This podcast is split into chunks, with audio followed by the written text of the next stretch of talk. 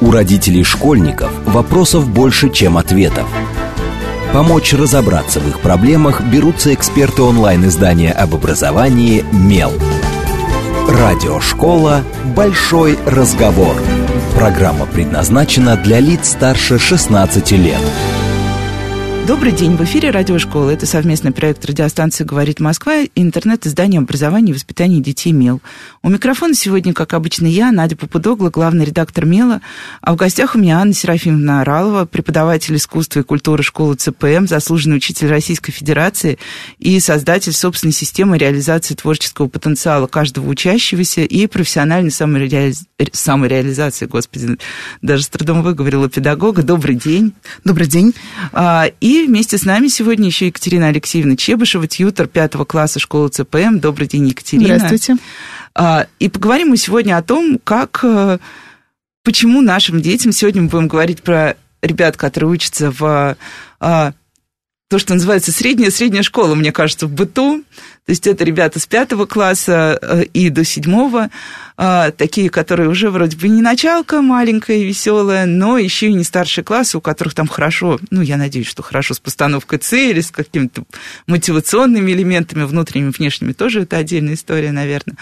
Э, поговорим, как вот этим ребятам, их родителям и педагогам пережить четвертую четверть. Обычно, когда говоришь пережить, кажется, что что-то страшное и тяжелое, потому что у нас сначала мы переживаем третью четверть, а потом начинаем переживать четвертую.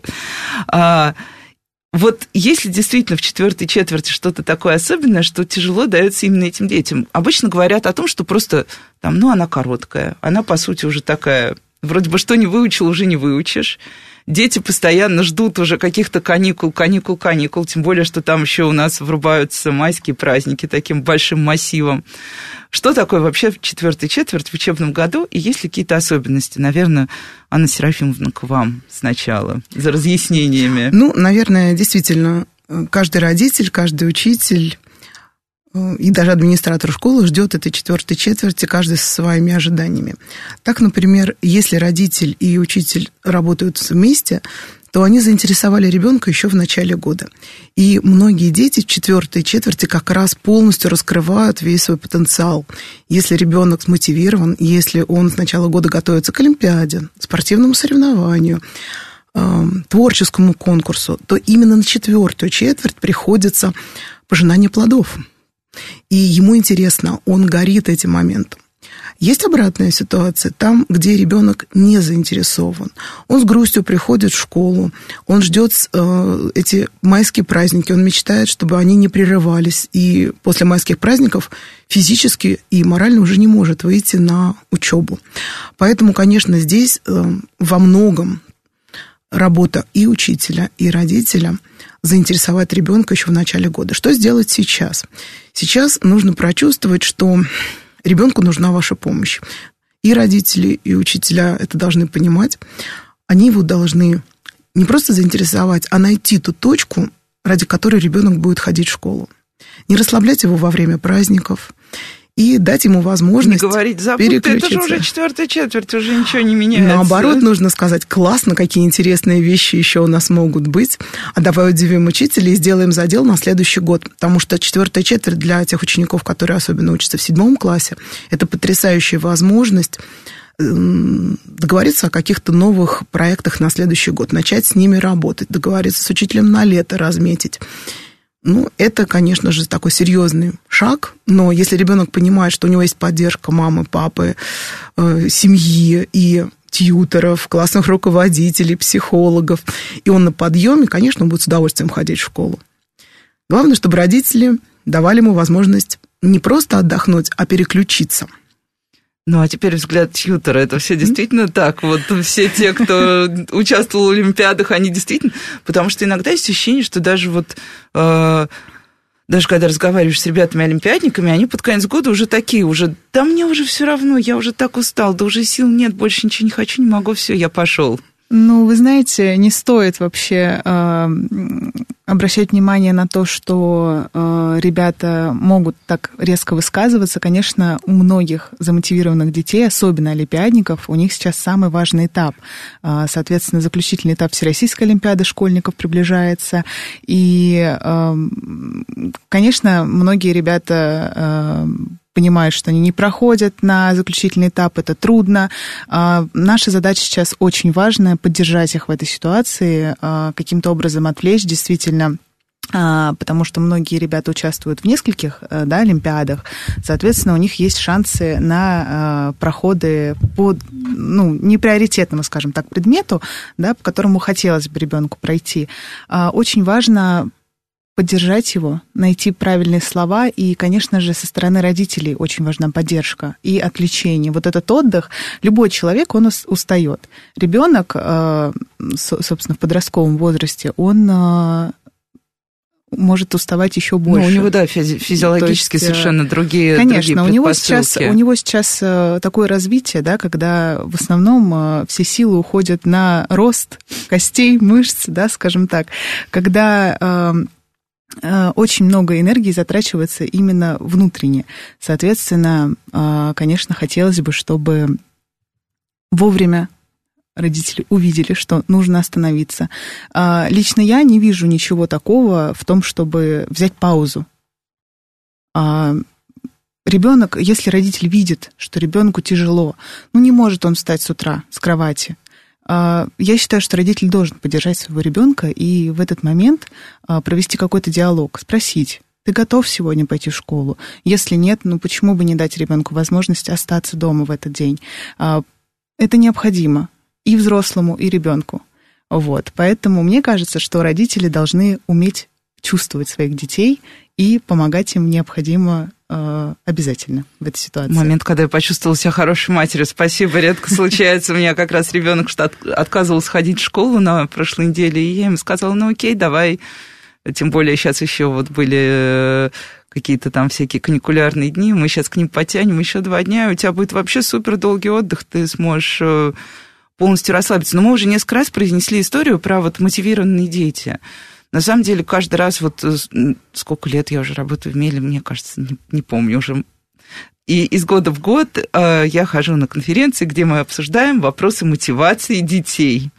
Уже все выучили там какие-то базовые термины, даже родители уже знают там, что бывает мотивация внутренняя, внешняя, э, что такое учебная мотивация. На самом деле все все равно путаются.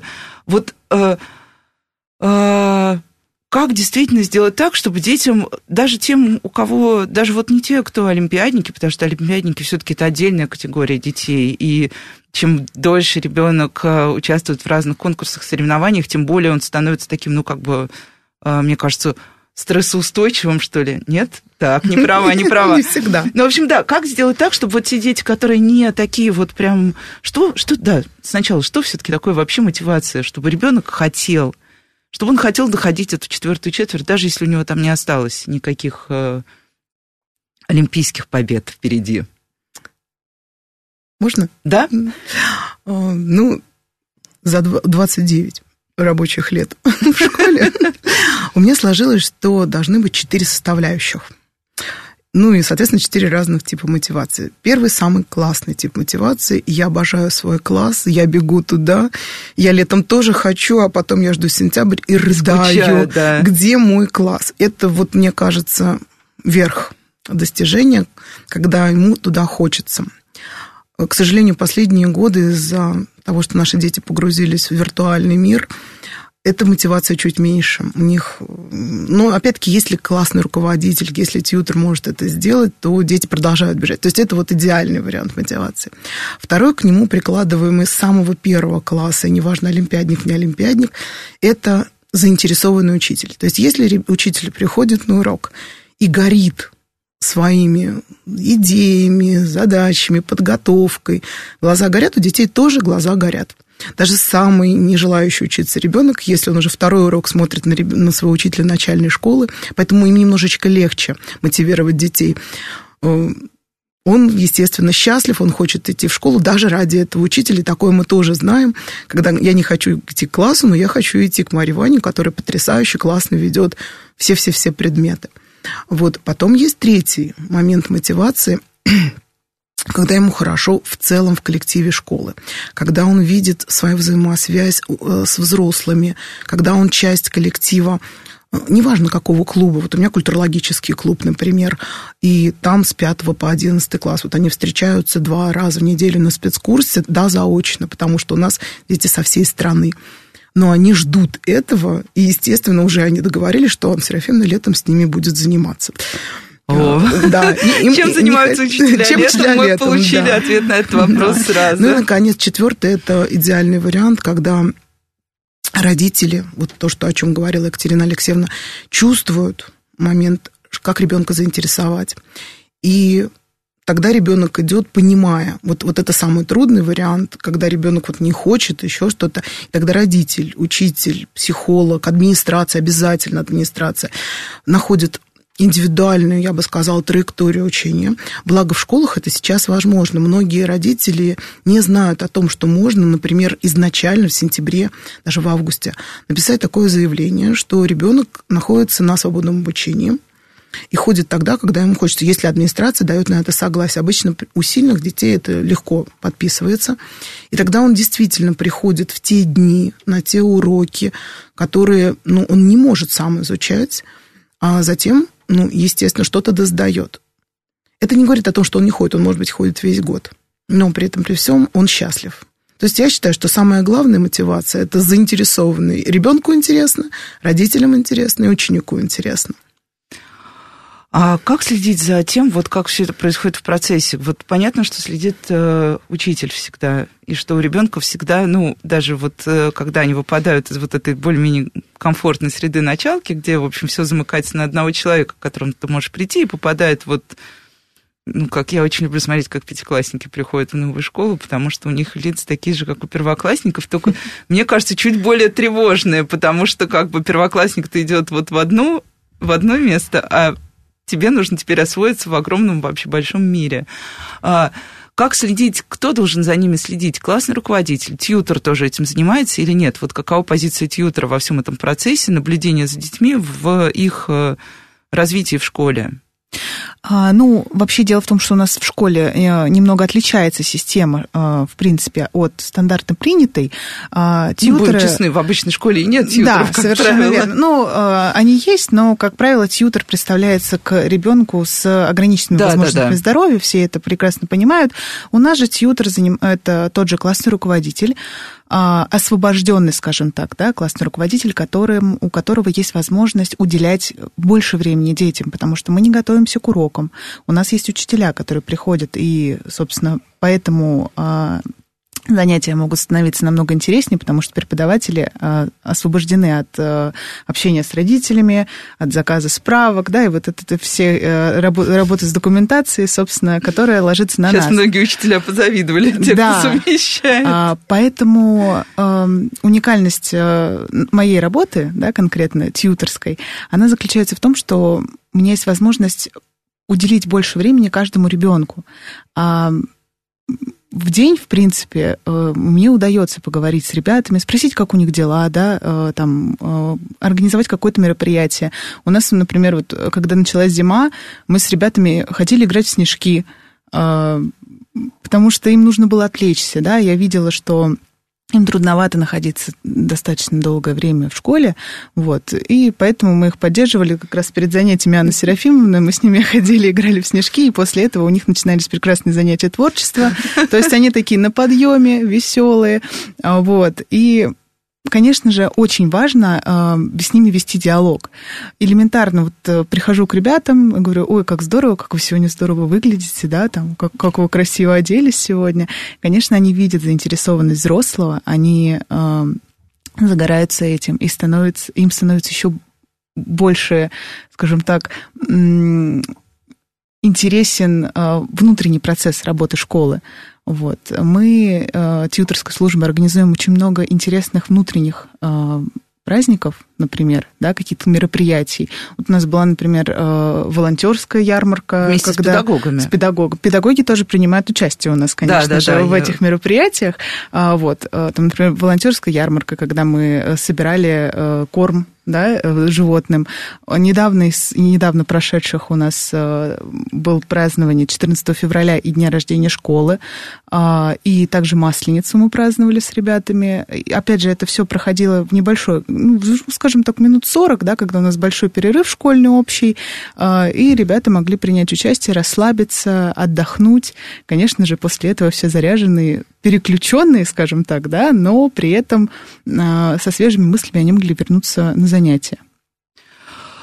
Я тут, кстати, еще вот, вот о чем подумала. Я очень часто слышу от э, педагогов самых разных, мне кажется, вот это идеальный вопрос для учителя, который много лет работает с детьми, э, что как раз сейчас с детьми очень тяжело с точки зрения их какой-то вот и мотивации к учебе, и восприятия ими школы, что вот они вот такие все вот эти рассеянные, ну вот это вот клиповое мышление, и педагоги прям, ну вот на региональных конференциях я это слышала прям уже много-много раз таким лейтмотивом, что э, почему мы плохо учим? Нет, мы неплохо учим, мы учим, как учили, а вот дети стали такие, что им неинтересно. Вот есть ли такое какое-то ощущение? Или на самом деле, опять же, все здесь зависит от вот этой коллаборации интересов ребенка как бы помощи родителя и того, что может дать ребенку педагог. Ну, потому что я верю, что у каждого ребенка, несмотря на то, как бы они там не менялись, есть все равно интересы и какой-то азарт и желание.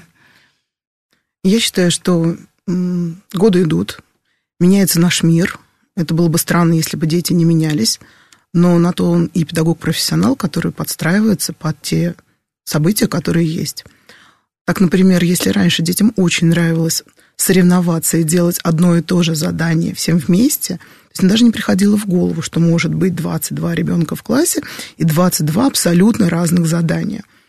И учитель будет каждому подходить, э, Екатерина Алексеевна не даст а, соврать, да, мне, что каждому даже до того, чтобы подобрать другой материал, для того, чтобы другую технику подобрать для каждого ребенка, чтобы только ему было интересно. Тут, я считаю, на 100% все зависит от педагога каждого ребенка, это мое четкое убеждение, даже самого ершистого, похожего на большого-большого дикобраза, можно к любому моменту не просто приучить, а найти вот ту маленькую тоненькую тропинку к его сердцу. Естественно, не через «надо». Вот нынешнее поколение... Надо и должен у нас есть, да. Ну, должен я такого вообще давным-давно не слышу ни в обычной школе, из которой я пришла в этом году, ни здесь нет, должен нет, есть слово действительно иногда надо. И вот чтобы это надо сказать, сначала нужно дать ему возможность огромного э, вариативного выбора, и только тогда, когда уже все перебрал, и он все-таки зацепился за что-то и начал дальше развиваться, вот тут надо э, помочь, поддержать ему.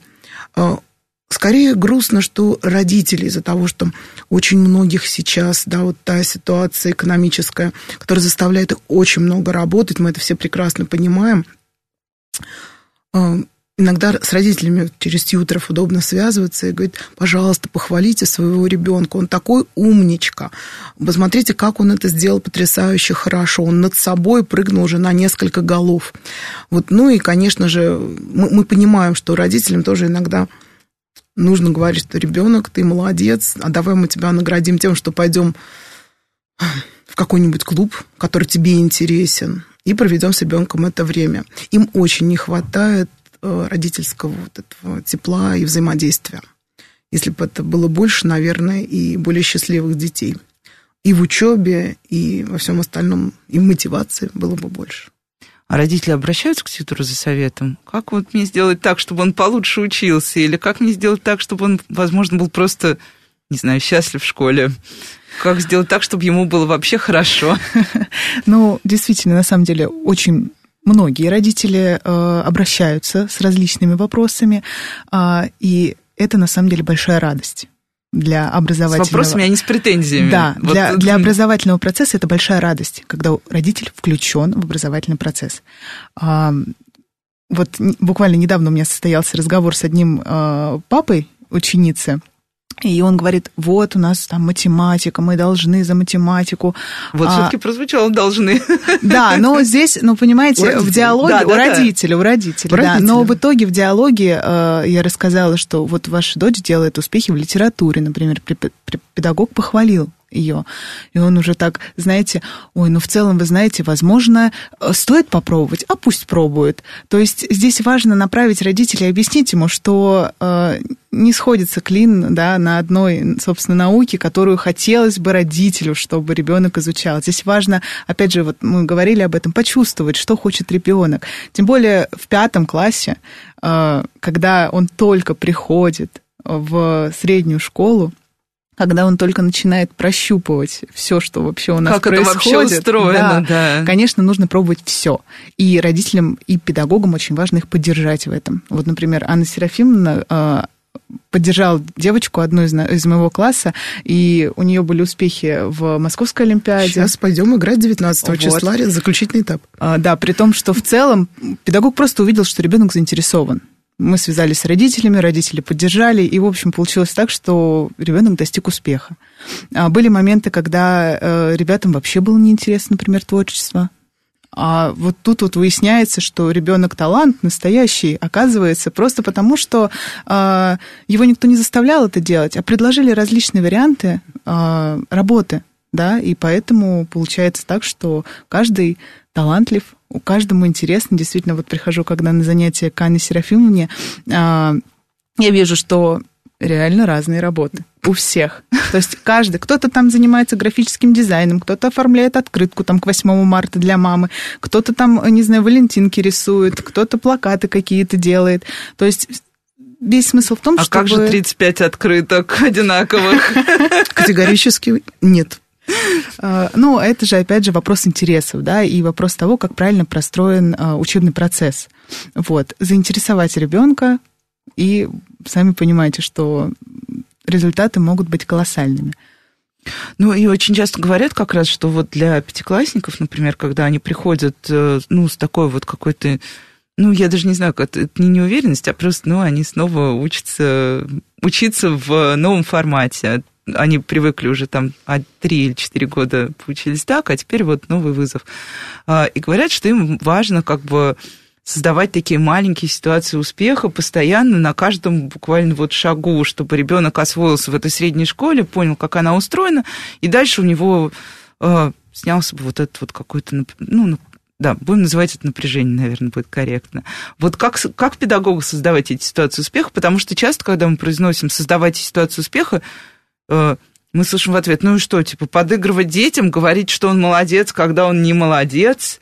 Нет, так не работает. Он должен быть либо молодец, либо пусть дальше учится. Вот что такое для ребенка ситуация успеха, созданная педагогом, мотивирующая ситуация как раз, которая вот его так позитивно поддержит? Ну вот, на мой взгляд, это действительно иногда подыгрывать, иногда искусственно создавать эту ситуацию, чтобы действительно этот ребенок бежал в школу, сделал для себя новое открытие. В этом году у нас был такой чудный мальчик, который на протяжении двух недель нам доказывал, что он никогда-никогда не будет заниматься этим предметом, предметом искусства. Эм, да, мне действительно стоило больших усилий придумать именно ту точку, за которую я зацепила, поскольку у него прекрасно развитый математический ум. Ему было предложено, естественно, мной огромное количество работы Эшера. Он был в восторге от этой новой реальности. И в итоге сказала, а как же это получить? Я говорю, а вот баночка с тушью, а вот... И, ну, это действительно, там родители удивляются, как это получилось. Мне единственное, что хочется добавить, что сейчас э, учителя, которые слушают нас, или родители, скажут, ну, вот Анна Серафимовна, она ведет искусство, на самом деле у меня три высших образования, я спокойно могу сказать, что преподавая химию, которая у меня как основной предмет, там, биологию, экологию. Э, это то же самое. У каждого ребенка есть то, за что его зацепить. И он будет трудиться, и у него будет это ощущение успеха. Можно даже говорить не об учебе, а о том, насколько он успешен, например, в спорте. У нас есть девочка, которая прекрасное достижение в спорте, и этим, каждый раз ее этим мотивировать. Ну, и мне кажется, это отличный задел, чтобы уйти на новости. А, и сейчас буквально через пару минут мы вернемся и продолжим Обсудим, могут ли... Мы часто говорим, что педагоги выгорают. Поговорим о том, могут ли дети выгорать, особенно когда они много-много учатся. С вами Радиошкола, не отключайтесь. У родителей школьников вопросов больше, чем ответов. Помочь разобраться в их проблемах берутся эксперты онлайн-издания об образовании «Мел». Радиошкола «Большой разговор». Добрый день, в эфире снова радиошкола. Это совместный проект радиостанции «Говорит Москва» интернет-издание образования и воспитания детей МЕЛ. И сегодня мы обсуждаем э, конец учебного года, как его переживают наши дети, как сделать педагогам так, чтобы дети не выпадали, не уставали, чтобы им даже в четвертую четверть было интересно учиться. Как здесь могут помочь родители, это мы тоже уже немножко э, обсудили. И у меня в гостях сегодня Анна Серафимовна Оралова, преподаватель искусства и культуры школы ЦПМ и заслуженный учитель Российской Федерации, 30 лет.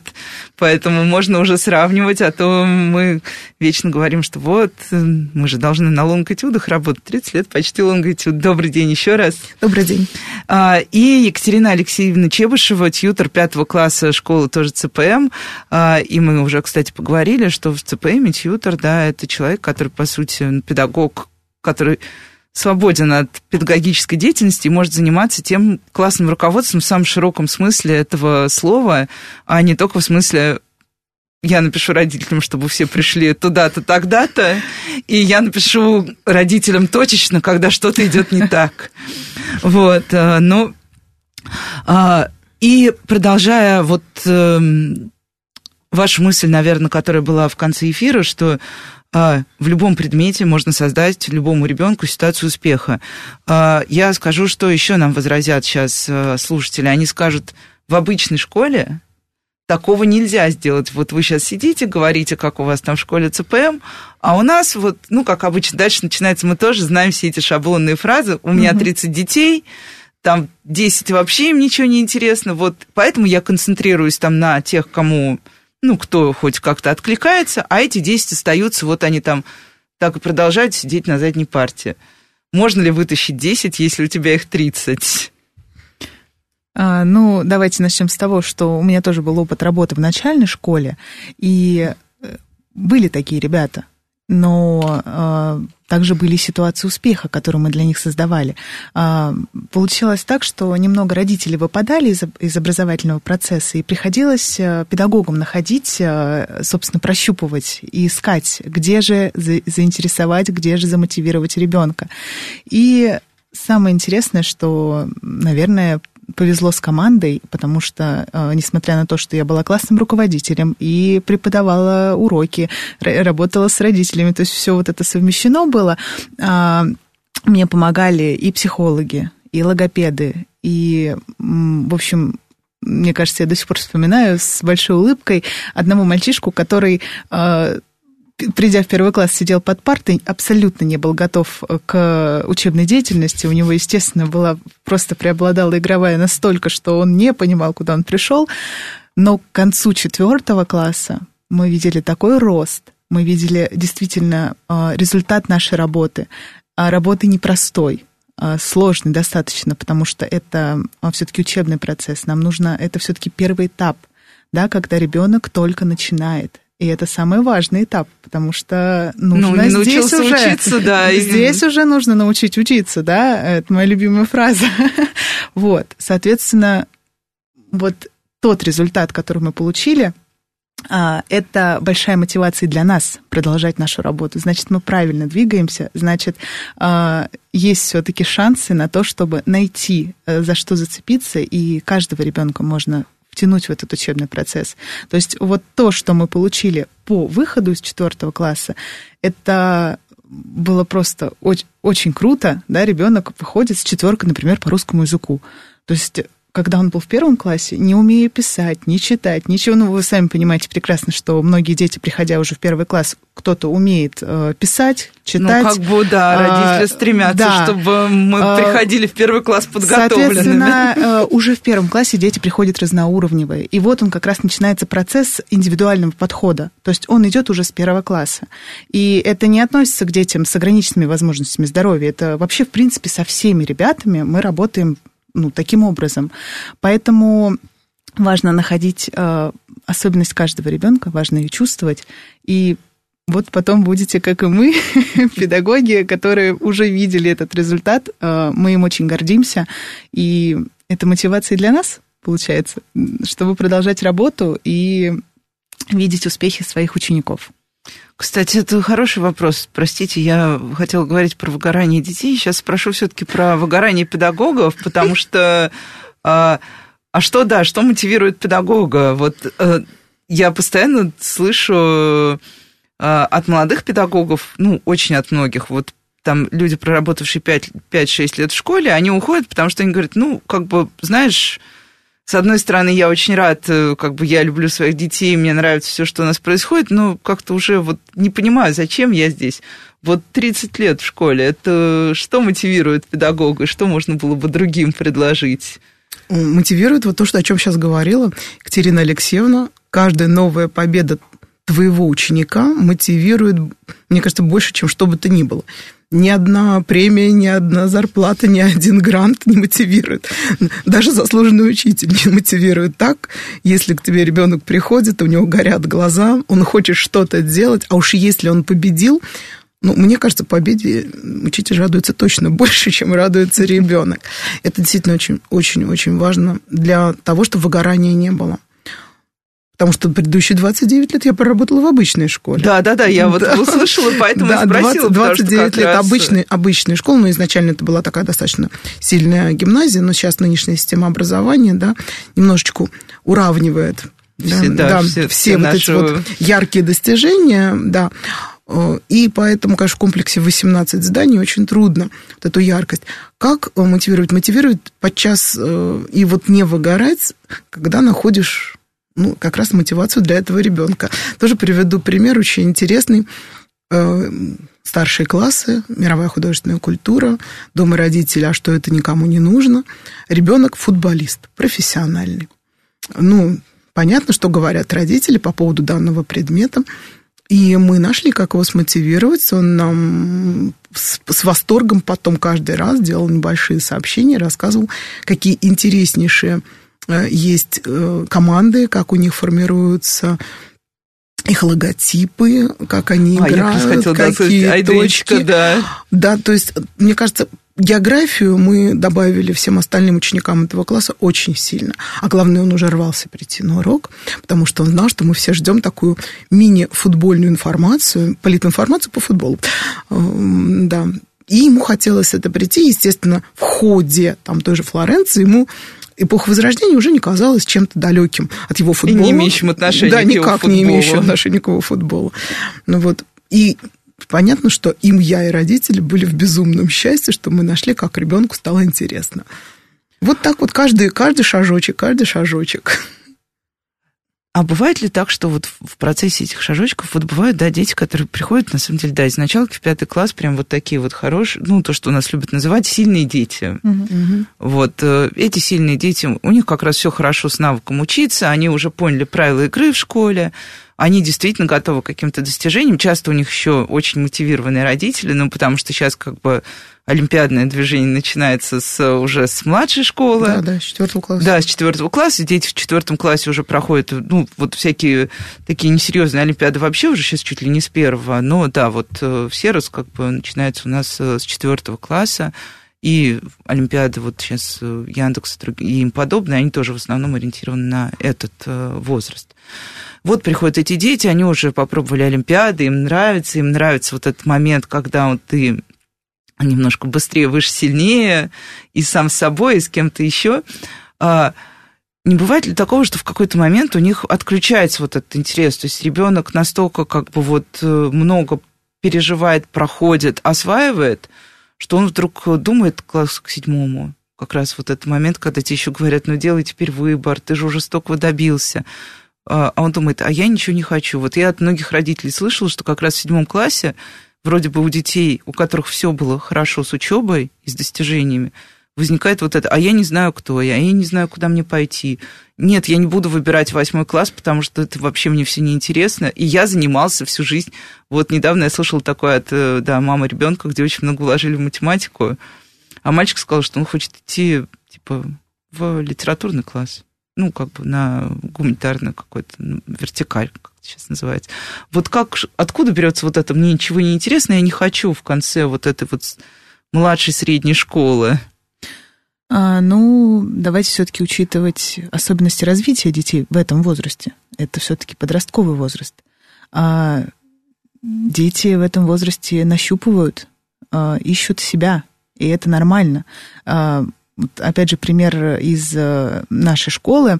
Ездили на экскурсию с ребятами, ну и как-то с мамой там э, разболтались, и получилось так, что а, она мне говорит, вот у меня дочь училась на биологии, а потом ей так понравился преподаватель а, по литературе, и она взяла и перешла. Представляете? Ну, я не стала ей говорить, что не надо переходить. Ну, если ей нравится, пусть занимается. То есть здесь, наверное, опять же, ну, какой-то гимн, наверное, уже мой. А, очень важно чувствовать понимать ребенка и поддержать его в этой ситуации. Но не хочет он, конечно, вкладываться математика, в математику в свою. Ну, почему бы и нет? А, родители, конечно, могут поступить по-разному, да, сказать, ну как же так, ну мы же столько на репетиторов вложились, столько там сил ты вложил там до восьмого класса, с первого по восьмой ребенок учил математику, а тут ему вдруг на биологию захотелось, да, там, или на русский. Это же абсолютно противоположная какая-то история. Но почему бы и нет? Почему бы не дать ему возможность изучить э, э, вот эти вот какие-то моменты э, другого предмета, если ему стало кажется, это интересно. важно раб... Да. Да, но, не прервала, да. Идея такова, что вот родителям и учителям иногда надо научить ребенка говорить «нет». Мы почему-то очень стыдимся этого слова, я считаю, что это слово уже в четвертом классе, когда ребенок идет один учитель, там, потому что в четвертом есть всякие историки, не всегда это ведет учитель начальной школы. И вот они все, хорошая девочка, хороший мальчик, ты у нас пойдешь на все Олимпиады. У ребенка жизнь заканчивается, потому что он должен ходить на все Олимпиады. В пятый класс он переходит с этими инф- информацией. В пятом что теперь Олимп... всю жизнь он будет ходить на все Олимпиады. В пятом классе Олимпиад, да. И э, очень грустно, что вот слова «нет» Нет, я вот сюда, да, схожу, сыграю, мне интересно, но не далее. Потому что как только он начинает готовиться, ну, как бы, чем, чем больше он готовится, естественно, тем больше у него ответственности. Это не говорит, что ему интересно. Почему это просто такая вот внутренняя ответственность, сформированная в начальной школе. И родители, которые видят, что он такой молодец, молодец, они говорят, надо же, как-то ты же начал.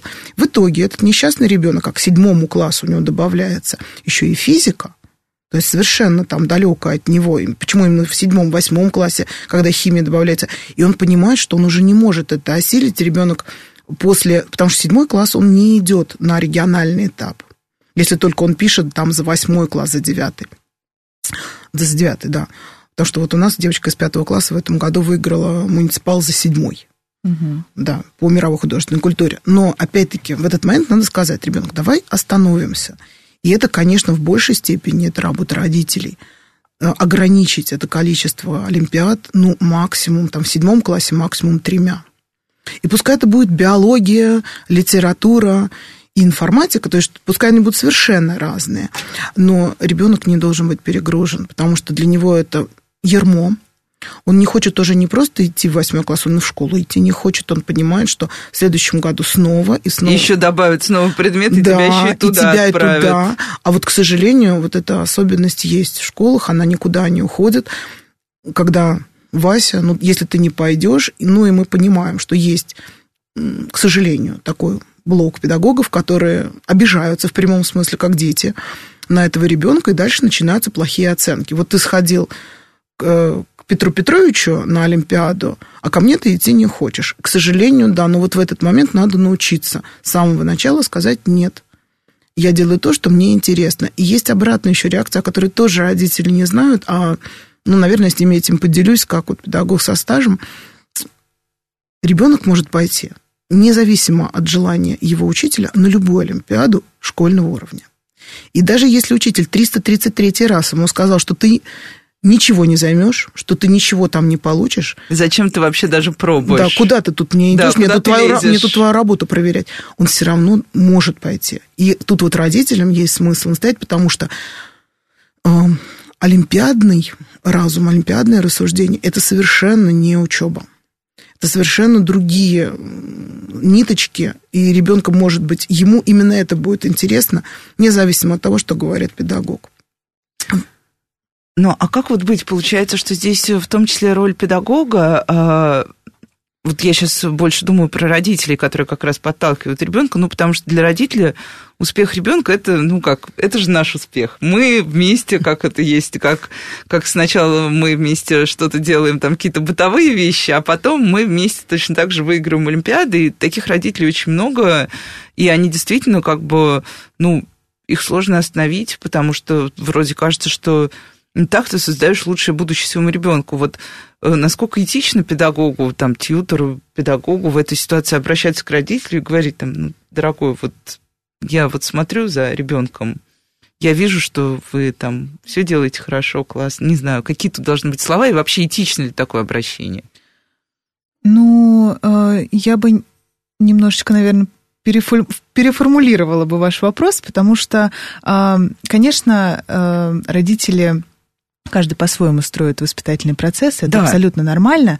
А, но, конечно, мы можем обратить внимание родителя на нагрузку ребенка. Да, мы с ними проводим большую часть времени, чем родители. Естественно, если мы наблюдаем за детьми, мы можем давать обратную связь. Конечно, мы можем дать рекомендацию, потому что обратите внимание, да, там вот э, кажется, что там, не знаю, ребенок подустал, да, там, э, обратите внимание на его э, успехи там, в этом предмете, еще что-то. Конечно, э, мы не можем убедить родителя а, в том, ну, естественно, что как настоять, бы, настоять на том, чтобы на он том, принял чтобы... какое-то критическое да, решение относительно ребенка и того, что как они живут вместе. Да, но тем не менее мы можем давать э, какие-то рекомендации, мы можем давать какие-то свои наблюдения, да, которые, собственно, мы видим в нашем процессе обучения. Вот. Э, у меня сейчас ребята в пятом классе, родители уже нагружают их химией, а, углубленной биологии и так далее. А, мы с ребятами, естественно, это обсуждаем. Вот. Но в целом, конечно, а, пока вот по обратной связи им это нравится. Вот пока я вижу, что ребятам это нравится, конечно, я не буду говорить родителю, что там, ну, это слишком много. Конечно, когда я почувствую вот этот вот момент, что ребенок устал, ему уже неинтересно, он начинает перегорать естественно, я скажу об этом родителям, э, предупрежу их о том, что как бы пора звонить в колокольчик, э, пора немножечко снизить нагрузку. Потому что все-таки, а, опять же, касательно пятого класса, а, мы учим учиться да, здесь вот на этом этапе, и важно сделать так, чтобы ребенок не потерял мотивацию к учебе. Вот. Поэтому, конечно, педагоги здесь, э, скажем так, занимают очень чуткую наблюдательную позицию. Ну и важный вопрос тоже я вспомнила, э, как, э, мне кажется, любой, кто учился в мое время, я училась еще в, ну, начинала учиться в советской школе, заканчивала в постсоветской, у меня как раз была очень классная школа, а, когда она стала постсоветской, но до этого четвертая четверть для нас значила только одно – ты должен исправить все то, что ты запорол с первой по третью четверть. То есть вот эта вот годовая оценка, она висела над тобой, и, значит, кто-то дописывал в четвертую, всю четвертую четверть какие-то контрольные, чтобы вот прийти к удовлетворительному всех удовлетворяющему всех результату, потому что э, чего-то там хотелось, и у тебя же всегда была пятерка, а сейчас у тебя четверка, давай мы тебя сейчас быстро дотянем, вот иди пиши пять сочинений. Я один раз писала пять сочинений, по-моему, классик раз в шестом, чтобы зачем-то получить пятерку. А, но сейчас как-то, во-первых, мне кажется, дети стали немножко по-другому относиться к школьному оцениванию. Вот я сужу по своему ребенку, он в четвертом классе, но он уже как-то так э, скептически относится, и для него там, он говорит, мам, ну, ты понимаешь, эта тройка, ну, я ее получил потому-то и потому-то. Я могу получить пятерку, но я получил тройку. Ну, давай это примем, в следующий раз, окей, я соберусь. Вот как, чем еще нужно ли детей в конце года подтягивать вот этой отметочной историей? И вообще, как бы дети же говорят, ну, а, и как быть с такими детьми, как мой ребенок, например, который говорит, ну, мне эти отметки не важны, я уже сейчас тут четвертую четверть досижу на минимальных, вот эти вот, да, как их замотивировать? Доучиться на полную. При том, что у них нет никаких испытаний, они не все росники, они не им не надо выбирать, куда пойти в восьмой класс. Вот эти как раз пятиклашки. Оп. Ну, э, давайте все-таки э, скажем так. Во-первых, наверное, это уже какая-то клишированная фраза. Э, не нужно зацикливаться на оценках. Да, и мне... Все говорят, а на что же нам ориентироваться? Да, понятно, на ребенка ориентироваться, на вашего ребенка, на его интересы. Потому что мне очень понравилось, как э, ваш ребенок реагирует на оценки. Мне кажется, что это потрясающий пример того, как действительно должен родитель участвовать в образовательном процессе, и ребенок должен понимать, да, что оценки это не самое главное. Важно получать знания. То есть, к сожалению, да, система оценивания пятибальная, вот это вот самое... Честно говоря, мне самой было не очень комфортно в ней работать, потому что детям трудно объяснить.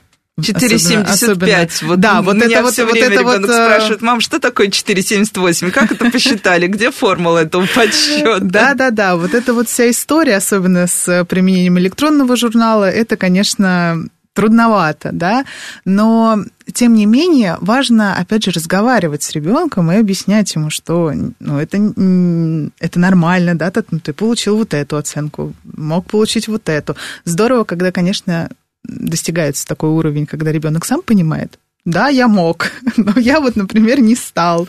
Или, э, э, грубо говоря, э, ребенок может сам увидеть свою ошибку, понять ее, осознать, в следующий раз не допускать. Это вообще идеальный э, метод проб ошибок, скажем так.